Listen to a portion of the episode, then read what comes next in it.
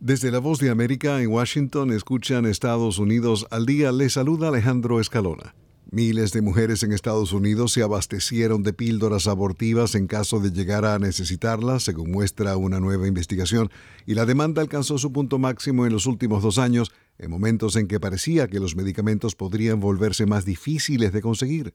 El aborto con medicamentos representa más de la mitad de todos los abortos en Estados Unidos y por lo general involucra mifepristona y misoprostol. Una carta de investigación publicada en el Journal de Medicina de Estados Unidos analizó las solicitudes de estas personas que no estaban embarazadas y las buscaron a través de AID un servicio europeo de telemedicina en línea que las receta para uso futuro e inmediato. Air Access recibió alrededor de 48.400 solicitudes de todo Estados Unidos para la llamada provisión anticipada desde septiembre de 2021 hasta abril de 2023. Las solicitudes fueron más altas, según las investigaciones, justo después de que se filtrara la noticia en mayo de 2022 de que la Corte Suprema anularía Roe v. Wade, pero antes del anuncio formal en junio.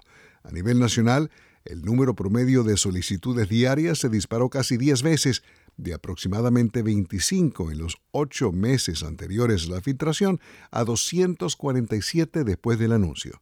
En los estados donde la prohibición del aborto era inevitable, la tasa promedio de solicitudes semanales aumentó casi nueve veces. Cuatro puertos de entrada en la frontera de Estados Unidos con México retomarán sus operaciones regulares a partir de mañana 4 de enero, según anunció un alto funcionario de la administración del presidente Joe Biden. En Eagle Pass, Texas, San Isidro, California, Lukeville y Nogales, en Arizona, los agentes migratorios comenzarán nuevamente el procesamiento regular de peatones y vehículos. Las autoridades habían suspendido ciertas operaciones, incluyendo el tránsito de trenes desde mediados de diciembre, debido al alto número de encuentros con migrantes irregulares en la región. Agentes del Servicio de Operaciones de Ejecución y Deportación del Gobierno de Estados Unidos tomaron en custodia a José Leonardo Márquez Márquez, un inmigrante venezolano de 23 años detenido por cargar con un machete, un cuchillo de carnicero y un ladrillo en el área del Capitolio en la capital estadounidense.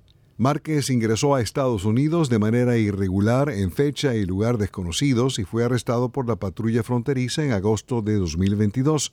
Luego, en octubre de 2023, Márquez Márquez se presentó voluntariamente en las oficinas de operaciones de ejecución y deportación en Washington, donde se le emitió una notificación para comparecer ante un juez de inmigración. Esto fue Estados Unidos al día. Desde Washington se despide Alejandro Escalona.